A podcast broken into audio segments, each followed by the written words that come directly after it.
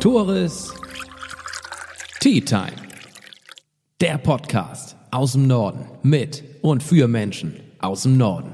Tores Tea Time wird präsentiert von Tino Hans, dem Zukunftsgestalter von Eiderstedt. Tino arbeitet seit vielen Jahren bei der Deutschen Vermögensberatung und ist dein Ansprechpartner für finanzielle Fragen, sei es eine Geldanlage, die Absicherung für die Zukunft oder eine Immobilienfinanzierung. Tino Hans, dein Fachmann für deine Finanzen, für deine finanzielle Zukunft. Doch nun heißt es Auf eine Tasse Tee mit Katrin Bachmann, Gastronomin aus Garding. Vor vielen Jahren machte sie ihr Hobby zum, zum erstmal zum Nebenberuf und später zum Hauptberuf. Jahrelang arbeitete Katrin Bachmann nebenbei oder hauptberuflich als Physiotherapeutin 30 Stunden tagsüber und abends in ihrer Tapasbar. Das machte sie, wie gesagt, jahrelang und vor drei Jahren entschloss sie sich dann dazu, das hauptberuflich zu machen, weil die Tapasbar Nummer 5 in Garding sehr gut lief. Regelmäßig ausgebucht, Stammgäste aus Eiderstedt, Touristen. Dann kam allerdings Corona. Wir wollen jetzt über die schönen Zeiten der Tapasbar sprechen, aber auch über die schwierigen Zeiten derzeit bei Corona. Und dabei trinken wir eine Tasse Tee. Und Katrin, du hast auch herzhafte, leckere Tapas für uns vorbereitet. Da schon mal vielen Dank zu. Und du darfst gleich mal erklären, was wir denn überhaupt hier zu uns nehmen. Herzlich willkommen bei Tores Tea Time, Katrin Bachmann. Und schönen Dank, dass ich hier bei dir sein darf. Ja, schön, dass du da bist, Tore. Sehr gerne. Wir trinken, du sagtest, du mögt, äh, magst gerne schwarzen mhm. Tee. Deshalb hat mir mein Teesponsor, der Teekontor NF, einen, ich mag es gar nicht aussprechen, aber einen Ostfriesen-Tee mitgegeben. aber solange er schmeckt. Genau. Was hast du denn hier Tolles für uns vorbereitet? Ich muss nämlich sagen, ich bin kein Tapas-Experte, muss ich zu meiner Schande gestehen. Okay. Ja. Ähm, ja, ich habe jetzt so ein bisschen die Klassiker ähm, rausgesucht, die bei uns wirklich auch äh, fast auf jedem Tisch stehen, wenn wir denn da normale Situationen hier haben. Das sind äh, einmal Datteln im Speckmantel, dann haben wir die Pflaumen im Speckmantel, ähm, die Fleischbällchen, Albondigas genannt im Spanischen. Ich wollte gerade sagen. Genau. ähm, das hat doch auch der eine oder andere kennengelernt, wenn er mal im spanischen Urlaub war. Den Namen hört man dann doch mal. Ähm, Balsamico-Zwiebeln, Pimentos, das sind Paprika. Auf Spanisch nennt man das Pimentos. Die meisten kennen die Pimentos del Padron. Das sind grüne Paprika. Mhm. Die sind gebraten mit ein bisschen Meersalz. Da kann auch mal eine scharfe dabei sein. Wir haben jetzt die Variante der roten äh, Pimentos. Klassisch der Serrano-Schinken. In der Mitte ähm, die Aioli, auch ein Klassiker, der nicht wegzudenken ist in der spanischen Küche. Und Salzmandeln, die wir jetzt gerade ganz neu ins Sortiment genommen haben, das, das ist so neu, dass wir tatsächlich noch keine Werbung dafür gemacht haben. Also die stehen tatsächlich jetzt ganz neu dabei. Exklusiv jetzt also bei Tourist Tea Time die Salzmandeln. So sieht's aus, genau. Woher kommt denn deine Affinität zu Spanien oder zu spanischen Produkten? Urlaub regelmäßig gemacht früher? Nein, oder? Eher die Affinität, äh, Menschen einen schönen Abend zu gestalten. Und da sind mir die Tapas dann letztendlich äh, in die Quere gekommen, nenne ich es mal positiv. Was, was, was heißt denn überhaupt Tapas? Das kommt aus Spanischen, ich glaube Deckel heißt es übersetzt. Ne? Genau, es gibt zwei, also zumindest kenne ich zwei Geschichten. Es gibt einmal die Variante, die, glaube ich, die meisten kennen, das bedeutet Deckel. Mhm. Ähm, die haben damit im Prinzip ihre Weingläser, ihre Biergläser abgedeckt. Äh, und das war dann wurde eine Olive draufgelegt, damit der Deckel halt stabiler ist. Und das wurde tatsächlich immer mehr ausgefeilt, ähm, dass da immer mehr Leckereien drauf lagen. Andere Variante, ähm, die es da gibt als Geschichte, dass ähm, König Alfons war das, ähm, der ist krank gewesen. Ja. Und der hat als, als Genesungsvariante äh, gesagt bekommen, er soll ganz regelmäßig ganz kleine Tapas essen, also ganz kleine Köstlichkeiten und auch immer mit einem Schluck Wein. Also das ist die andere Geschichte, die es zu den Tapas gibt. Welche wahr ist, weiß ich nicht. Du hast dich dazu entschlossen, mit Tapas was anzustellen, was anzufangen. Genau. Warum hält sich denn dein Laden, man muss ja dazu sagen, in Garding, ähm, ist ja auch nicht der, der Allerweltsort. Aber nichtsdestotrotz hält sich dein Laden schon seit zehn Jahren, seit über zehn Jahren ja. in Garding und hat sich auch mittlerweile zum Hotspot entwickelt. Und da will ich betonen, nicht zum Corona-Hotspot, mhm. sondern zum Hotspot für Eiderstädter, für mhm. Touristen. Woran liegt das? Was glaubst du? An dir, an den Tapas, am Gesamtkonzept? Ich, ich glaube tatsächlich am Gesamtkonzept, ähm, was wir da richtig machen, dass wir, dass bei uns die Gäste noch Gäste sind und ähm, dass wir auf die Gäste eingehen, soweit das der, der Ablauf zulässt, ähm, dass wir Qualität von Anfang an tatsächlich Qualität anbieten. Ähm, und das melden ja auch die Gäste zurück, die da tatsächlich mittlerweile ähm, ja, aus ganz Schleswig-Holstein den Weg zu uns finden. Es gibt ja mehrere Tapas-Bar in Schleswig-Holstein. Mhm. Das ist für dich natürlich auch eine unheimliche Auszeichnung, dass die Leute aus ganz Schleswig-Holstein zu dir nach Garding kommen. Ja. Ist das denn immer in Verbindung mit einem St. Peter-Urlaub oder kommen die tatsächlich zu dir direkt? Das hatte ich. Also ich hatte tatsächlich äh, an einem Abend zwei Pärchen hier sitzen aus Kiel.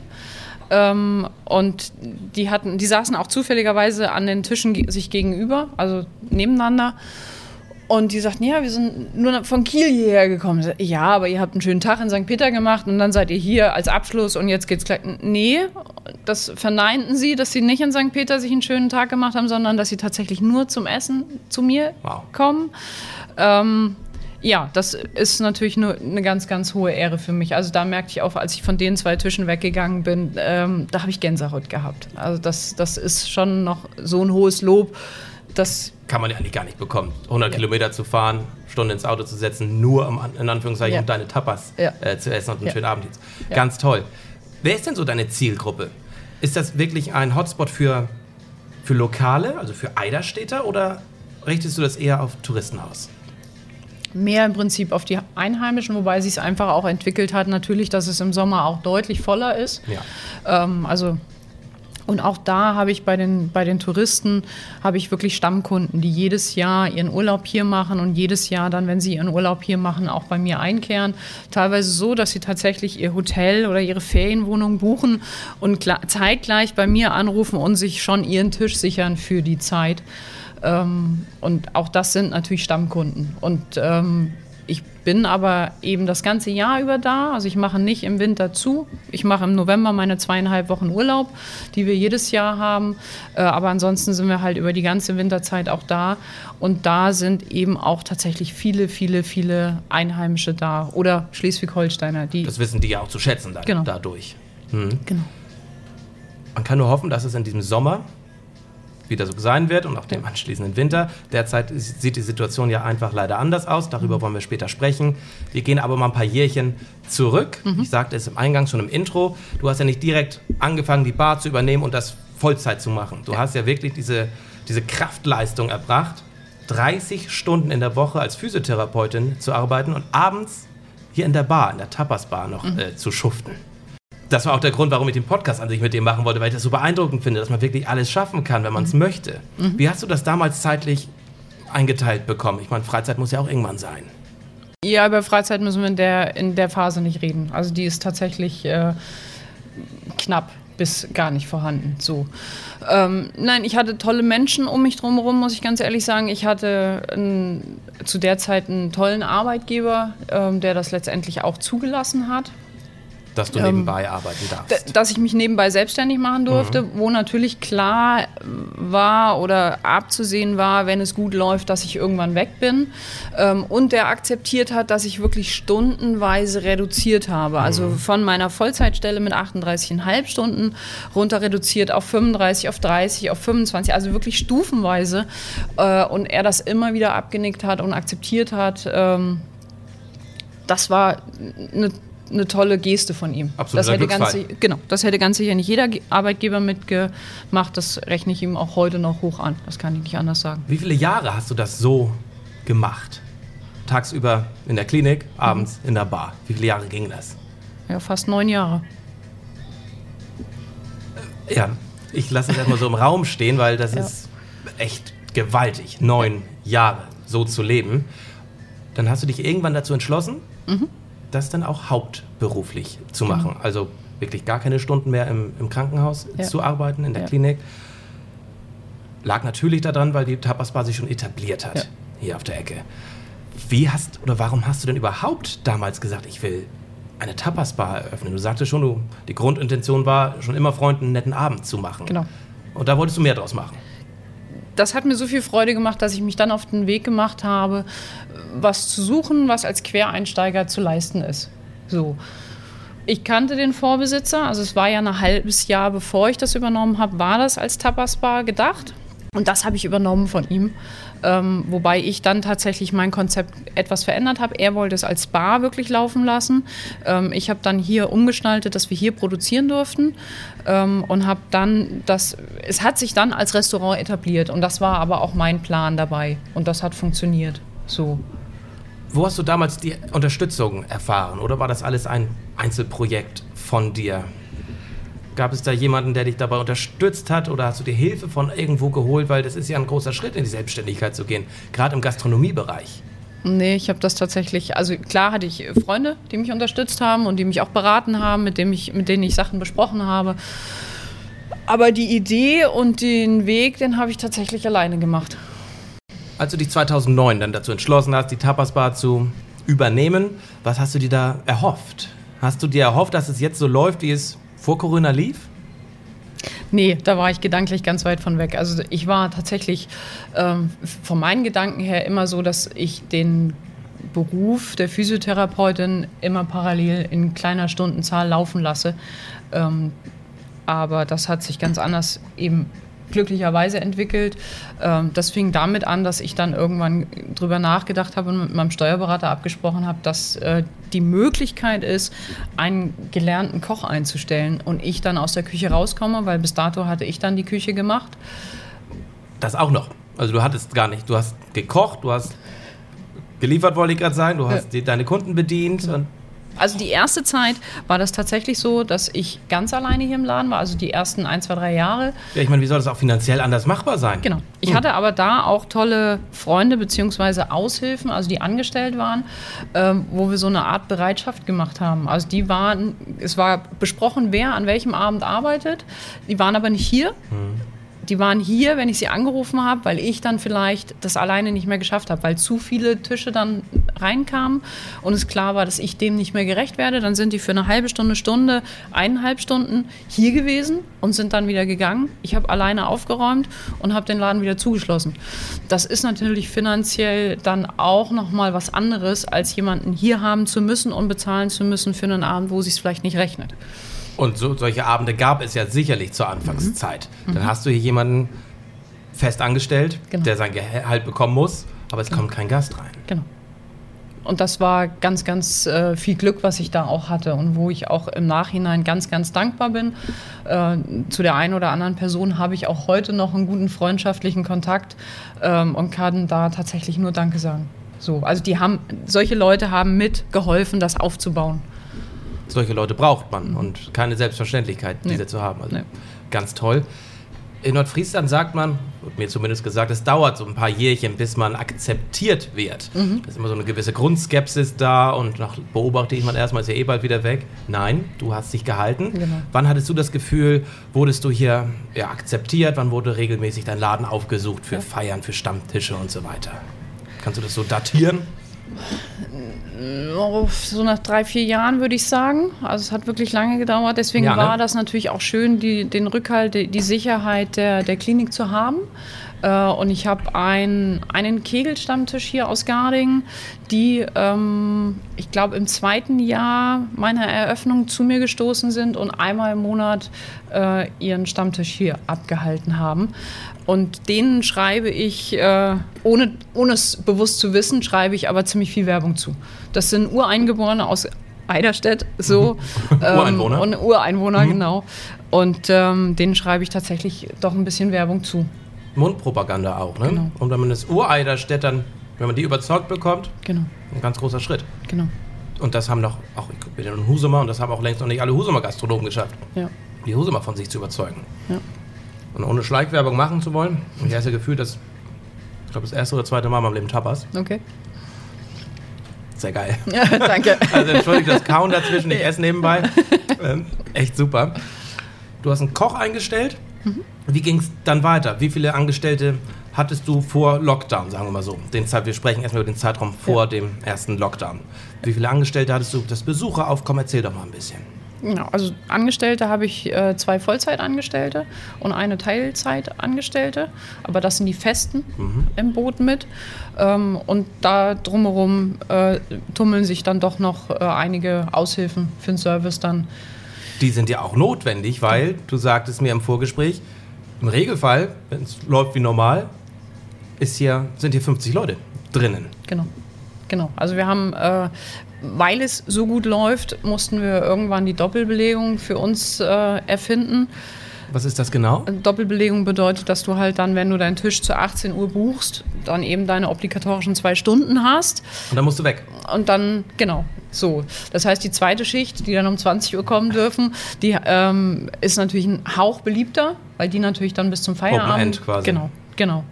Ähm, und wir haben es jetzt für uns ein bisschen so gemacht, dass wir im Prinzip die Zeiten ein bisschen gesplittet haben. Also wir machen ja um 17.30 Uhr machen wir auf. Also zu normalen Zeiten machen wir mittlerweile von Dienstag bis Samstag von 17.30 Uhr auf und dann Von machen Dienstag bis Samstag, also. Genau. und auch in der Woche. Nein, habt ihr auch in der Woche Doppelbelegung? Zu guten Zeiten ja. Also in der, Dann- Nebensa in der Nebensaison nicht so. Nein, nein, in der. Nebensaison ist Freitag, Samstag dann halt sind die stärksten Tage.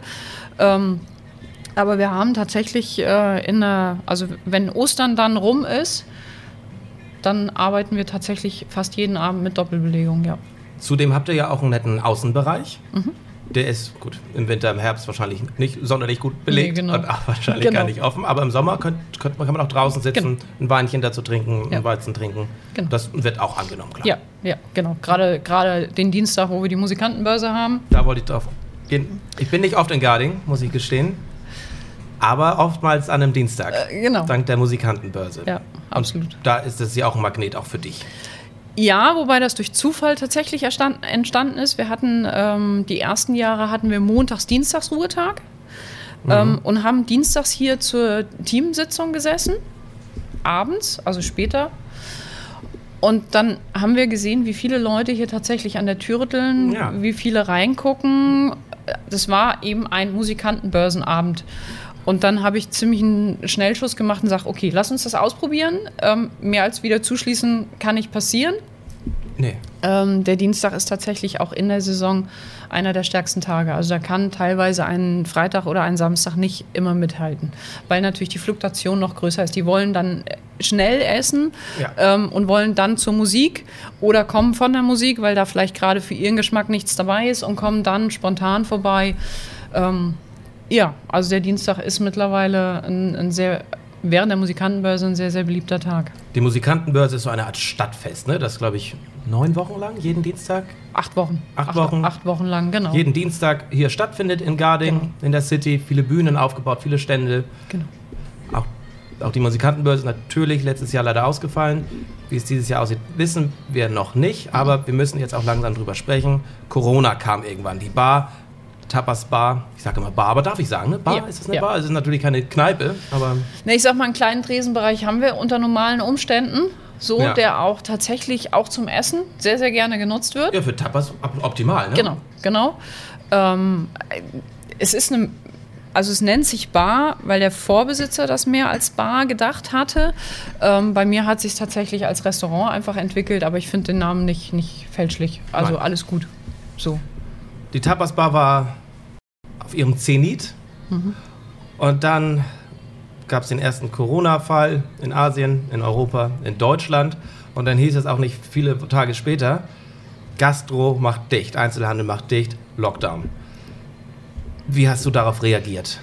Wir waren, in der Zeit waren wir noch in unserem Märzurlaub, den wir auch jedes Jahr machen.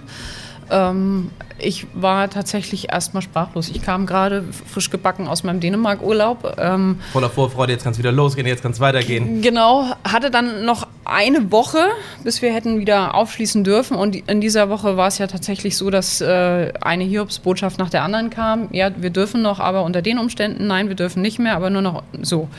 Und dann hieß es ganz zu und da merkte ich tatsächlich, dass für mich erstmal überhaupt gar nichts mehr möglich war. Also äh, drei, vier Tage lang äh, gefühlt habe ich wirklich nur Löcher in die Luft gestarrt, weil ich gedacht habe, okay, jetzt bricht ein kompletter Traum zusammen. Ähm, mit der finanziellen Geschichte, die da ja einfach auch mit dran hängt. Also klar könnte ich immer wieder in, in einen gelernten Job gehen, so, aber das war wirklich, das war schlimm für mich, das merkte ich. Es Ähm, war ja auch kein Ausweg in sich. Man wusste ja gar nicht, wie lange dauert das, wie geht's weiter. Genau, und da waren ja auch erstmal noch keine Unterstützung erstmal in Genau. Sicht. So.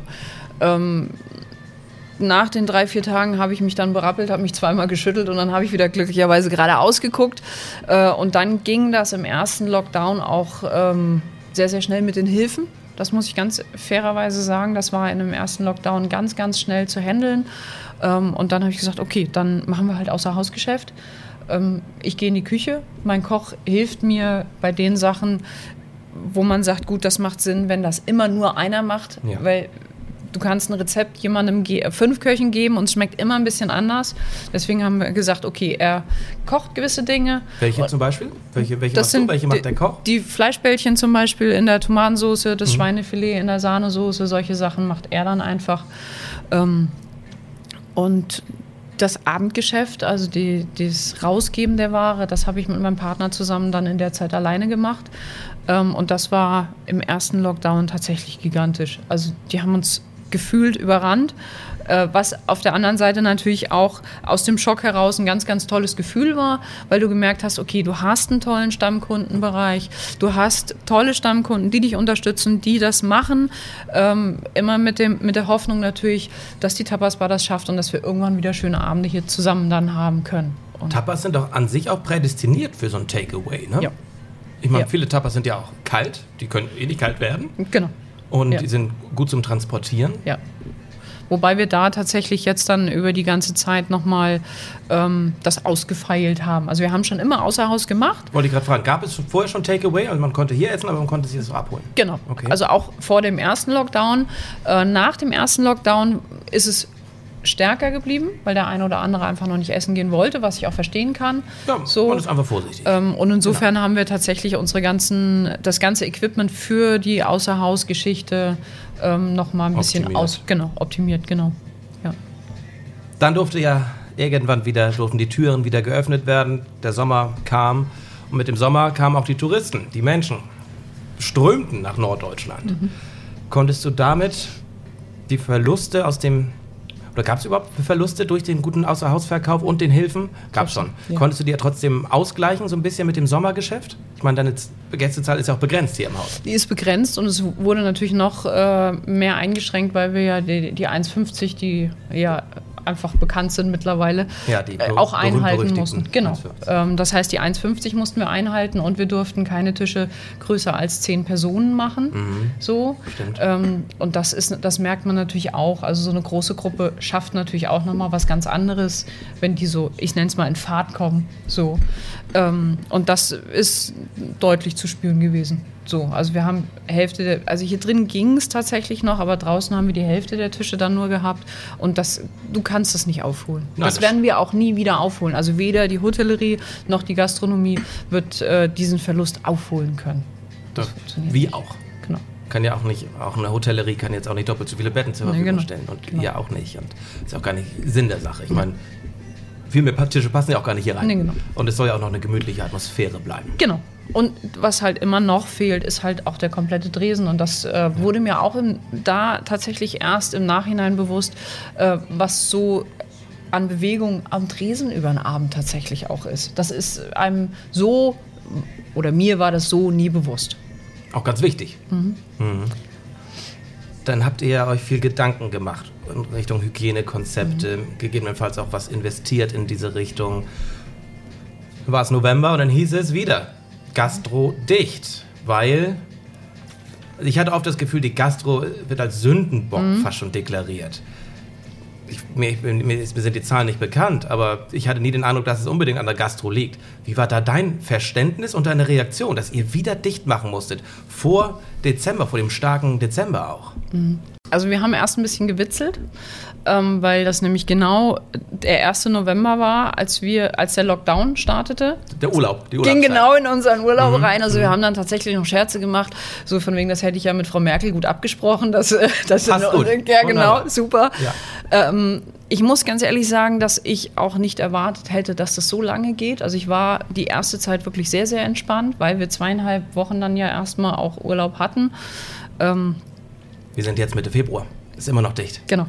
Genau. Und ich merkte dann irgendwann, dass ich eine ziemliche Wut bekomme, weil die Zahlen sich nicht ein Stück änderten. Auch schon in unserer Urlaubsphase, kurz nach dem Urlaub, also zwei Wochen muss man ja doch immer ein bisschen gucken. Ähm, und da habe ich dann gemerkt, dass ich ein bisschen wütend wurde. So, dass dieser Sündenbock Gastronomie immer wieder tituliert wurde ähm, und das einfach de facto nicht sein konnte anhand der Zahlen. So, also da gibt es ganz sicher andere Stellen, wo sie hätten drehen müssen, wo sie was hätten anders machen müssen. Aber gut ich möchte auch nicht mit den Politikern tauschen, muss ich betone ich immer wieder. Die müssen Entscheidungen treffen. Das ist auch für die Politik eine Phase, die sie nie hatten, nie zuvor hatten, Ja. keiner hatte. Nichtsdestotrotz, was hättest du dir anders gewünscht? Hättest du dir gewünscht, ja, Gastronomie würde, könnte offen bleiben mit den vorgeschriebenen, mit den erarbeiteten Hygienekonzepten? Und dann die Kontrolle. Und Und ich glaube, das, das fehlte tatsächlich ein Stück weit. Ähm, also das haben einfach, ich war in der Ta Zeit tatsächlich sehr, sehr, sehr, sehr wenig essen, äh, zeitbedingt unter anderem auch. Ähm, aber ich habe viel Rückmeldung von Gästen bekommen, äh, dass das hier bei uns sehr gut läuft mit dem Hygienekonzept. Die durften immer nur rein, wenn wir sie vorne tatsächlich abgeholt haben, mit Aufmerksamkeit, Hände desinfizieren und, und, und. Ähm, und das wurde mir immer wieder zurückgemeldet, dass das bei uns, dass sie sich bei uns sehr wohl fühlen, aber dass das an anderer Stelle eben nicht so sein soll. So. Und da hätte ich mir gewünscht, dass äh, tatsächlich da, da die Kontrollen einfach höher sind und dass die schwarzen Schafe da eben raussortiert werden. Und dann wären die Sündenböcke der Gastronomie einfach auch ähm, nicht, hätten nicht so tituliert werden können. Vollkommen richtig, das sagst du ja auch klar. Es, man, man kann auch nicht alle über einen Kamm scheren. Genau. Es gibt auch schwarze Schafe, es gibt die sich wunderbar dran halten. Genau. Man muss generell, denke ich, das ein bisschen differenziert sehen und auch regional differenziert. Ja. Nordfriesland hat andere Zahlen als Ischgl. Fällt mir spontan. Also, Definitiv. Es ist auch gar nicht mehr Deutschland, aber trotzdem, ja, du weißt, was ich genau. meine. Na Ne? klar, na klar. Wir sind Mitte Februar. Wir haben immer noch dicht. Ganz Deutschland ist dicht. Du hattest dennoch Erfolge im ersten Lockdown. Mhm. Erfolge in Anführungszeichen. Es lief gut, der Takeaway. Wie läuft es jetzt im zweiten Lockdown? Ich kann mir vorstellen, die Leute, und ich spreche auch von mir, ich merke im Lockdown, ist, ich koche viel mehr selbst zu Hause. Ich teste mich auch am Kochen. Hast du, das ein, hast du den Eindruck bei deinen Gästen, Kunden, dass die das auch häufiger machen, dass die nicht mehr so viel bestellen? Wie ist das bei dir? Was denkst du? Also es ist ruhiger, es ist definitiv ruhiger geworden. Ähm, es gibt die treuen Stammkunden, die wirklich jede Woche da sind und alle oder alle zwei Wochen da sind. Ähm, und ich möchte auch nicht sagen, dass es schlecht läuft, aber es ist deutlich ruhiger als im ersten Lockdown. Ich glaube aber auch, dass die Leute müde werden, immer wieder sich äh, zu sagen, ich unterstütze meine Gastronomie damit. Und man muss auch sehen, äh, der eine oder andere hat aufgrund von Kurzarbeit vielleicht auch nicht mehr so viel Geld auf der Tasche, weil er vielleicht auch, so wie meine Mitarbeiter, der eine oder andere seit Wochen, Monaten äh, nur noch Kurzarbeitergeld kriegt. Okay, jetzt ist der Koch in Kurzarbeit. Der war im ersten Lockdown nicht in Kurzarbeit, jetzt ist er auch in. Der, in Nein, dem ersten Lockdown war er definitiv mehr in Kurzarbeit. Er ist tatsächlich jetzt von Donnerstag bis Samstag dabei. Ach, schön. Okay. Ähm, aber also das ist so, wo ich so denke, okay, Ja, das ähm, ist ja auch ein guter Punkt. Die Leute haben auch nicht das nötige Kleingeld, Genau. weil sie auch darauf achten, was sie ausgeben, wie sie derzeit ausgeben, weil sie auch nicht wissen, wann kommen sie aus Kurzarbeit raus, wie Genau. geht es überhaupt weiter. ja, ja, Ein Teufelskreis an sich. genau. Und ich glaube, das Bewusstsein, das Gesundheitsbewusstsein ändert sich auch gerade in der Gesellschaft. Und da gehört das Selbstkochen äh, letztendlich dazu, definitiv. Tapas, man, es gibt ja auch Möglichkeiten, so ähm, Tapas-Boxen vorzubereiten, aber mit den Zutaten, mit einer Anleitung reinlegen. Das sind die Ideen, die auch andere Gastronomen haben, so Kochboxen zu verschicken. Was hattest du so für Ideen im, jetzt im zweiten Lockdown, wo du einfach noch weitere Vertriebswege erschließen kannst?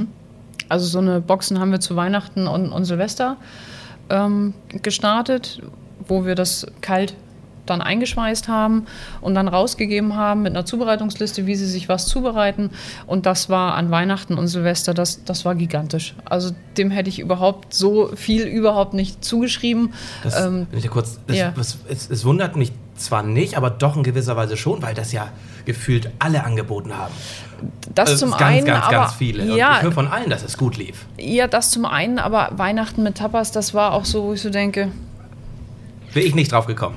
Danke. Also es gibt ja doch so ein paar klassische Weihnachtsgeschichten, äh, ob das jetzt die Gans ist oder Genau. die Ente oder wie auch immer.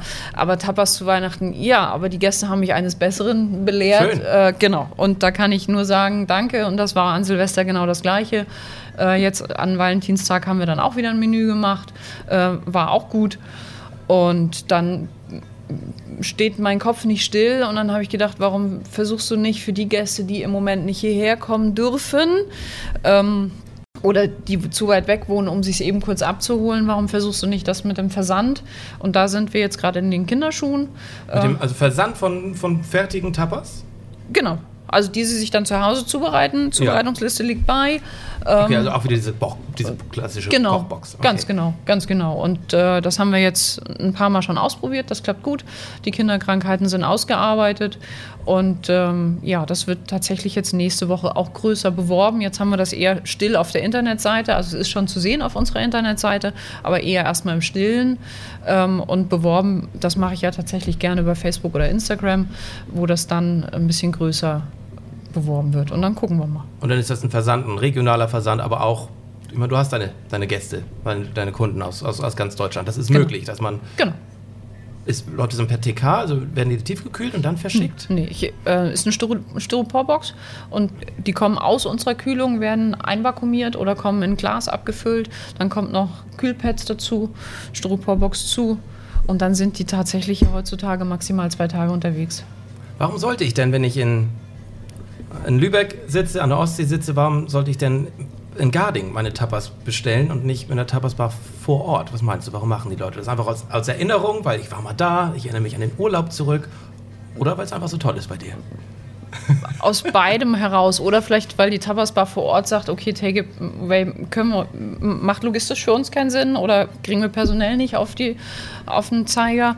Ähm, und weil ich zumindest die Rückmeldung kriege, dass tatsächlich, also in Hamburg gibt es viele Tapas-Bars, in Kiel gibt es auch Tapas-Bars, aber die Leute kommen zu uns.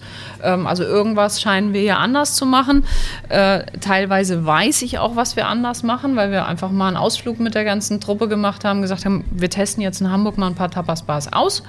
Okay. So, ähm, und da ist das eine oder andere einfach für uns aufgeploppt, was wir anders machen.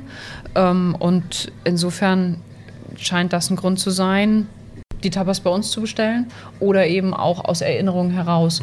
Oder was auch immer wieder ein Grund ist, dass die Gäste sagen, oh, unsere Freunde, die, das wäre so schön, wenn die auch die Tapas mal essen könnten. Und das ist natürlich mit so einer Versandbox dann auch möglich. Auch als Ähm, Geschenk. ne? Zum Beispiel, Mhm. genau. Wart ihr denn auch mal in Spanien, um euch vor Ort anzugucken, wie wird das, wie machen die das? Ich war selbst schon in Spanien, ja. Ich war mit meinem Geträn- Getränkehändler tatsächlich auf so einer Weintour. Über den wir im Vorgespräch gesprochen haben? Genau. Der genau. auch schon bei mir im Podcast war? Ja, genau, ganz genau. ähm, und da haben wir eine Weintour gemacht Mhm. äh, zu, dem, zu einem Weingut, wo ich auch den Wein von verkaufe. Und natürlich, was äh, liegt näher, als dass der einen dann auch in eine Tapasbar einlädt und äh, du da nochmal einen anderen Einblick auch in die Tapas-Welt bekommst, definitiv. Ich glaube, das ist auch ganz wichtig, dass man sich wirklich, wenn man schon ein Produkt oder ein, ein Lebensmittel verkauft aus einer anderen Kultur, dass man sich mal vor Ort umguckt, wie wird das eigentlich gemacht. Ja. Weil es gibt ja viele Menschen, die in Spanien auch Tapas gegessen haben. Genau. Und das dann auch möglicherweise vergleichen. Das machen sie. Ja. Das geht mir mit amerikanischen Sachen so, wenn irgendwo eine Burgerbar eröffnet und die amerikanisch wirken soll und ich großer Amerika, Amerika, Amerika-Freund bin und oft da war, dann vergleiche ich das damit. Ja. Und wenn ich merke, der Coleslaw oder die, das passt überhaupt nicht zusammen, Hm. dann frage ich Mensch, wart ihr denn schon mal da? Nee, aber krieg- sieht man ja am Fernsehen, wie das läuft und so. Und nein, dann merkt man schon die Unterschiede. Also, und Konkurrenz abchecken ist natürlich auch ganz, ganz wichtig. Egal, wo eine neue Tapasbar aufmacht. Äh, Ihr seid da. ist- Genau, definitiv. Was hast du denn aus dieser Corona-Zeit für dich persönlich mitgenommen? Bist du daran ge gewachsen? Was hast du daraus mitnehmen können, gelernt möglicherweise? tatsächlich mehr Gelassenheit. Insgesamt mehr Gelassenheit an den Tag zu, zu setzen. Das, das ist für mich äh, definitiv wichtiger geworden, das merke ich. Dass man nicht, äh, wenn irgendwas ist, irgendeine, also das Leben besteht ja aus Höhen und Tiefen, äh, und wenn dann irgendwie mal wieder ein Tiefschlag ist, dass da einfach äh, eine gewisse Gelassenheit vorhanden ist. Und das merke ich Ja. tatsächlich. Wann glaubst du, Kathrin, darfst du wieder aufmachen? Wann hoffst du? Ich glaube, sie werden es tatsächlich äh, bis Ostern ausreizen. Weil sie haben uns in der letzten Runde, äh, wurde die Gastronomie... Nicht mal erwähnt, ne? Oder? Mhm. Ich habe nicht alles gelesen, aber ich habe hab aktiv danach gesucht, aber nicht gefunden. Genau, ich dachte so, hast du jetzt, bist du vom Fernseher eingeschlafen oder hast du es einfach nicht gehört? Und dann habe ich am nächsten Tag tatsächlich noch ein bisschen gelesen und ähm, gut, Facebook dann auch. Und dann stand dann auch, ja, wo ist denn die Gastronomie? Und sie haben sie einfach komplett ausgespart, die Hotellerie und Gastronomie. Ähm, und den Inzidenzwert auf 35 jetzt runterzusetzen, vor Ostern wird das nichts. Ich trinke das erste Mal übrigens ähm, Tee mit Milch. Ja. Ähm, schmeckt. Auf jeden Fall. Schön. Und ich wollte, Katrin, schon immer mal eine Tasse Tee mit dir trinken. Mit wem würdest du denn, wenn du könntest, mal eine Tasse Tee trinken? Ich glaube, ich würde mich gerade aus der aktuellen Situation gerne mal mit Daniel Günther treffen.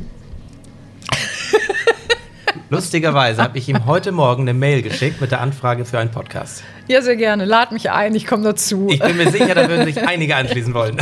Ich weiß ja nicht, wie nett das wird, aber Menschlich wirkt er sehr nett. auf jeden. Fall. Ja. Und du hast ja gesagt, du bist deutlich gelassener geworden durch Corona, also wird das sicherlich auch, wäre das ein nettes Gespräch auch. Ja, ja. Ich bedanke mich auch für das nette Gespräch mit dir. Ich freue mich jetzt unheimlich auf die echt duftenden Tapas hier. Ein paar habe ich ja schon genascht, genascht zwischendurch. Danke für deine Zeit, danke, dass ich hier sein durfte. Danke fürs Zugucken. Hast du die Kamera mal gehört? Ist sie mal ausgegangen? Ich hoffe nicht, ne? Kann man nur hoffen. danke fürs Zugucken, danke fürs Zuhören. Danke, Katrin. Alles Gute. Danke, Tore.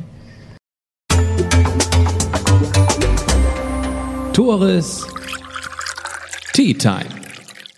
Der Podcast aus dem Norden mit und für Menschen aus dem Norden.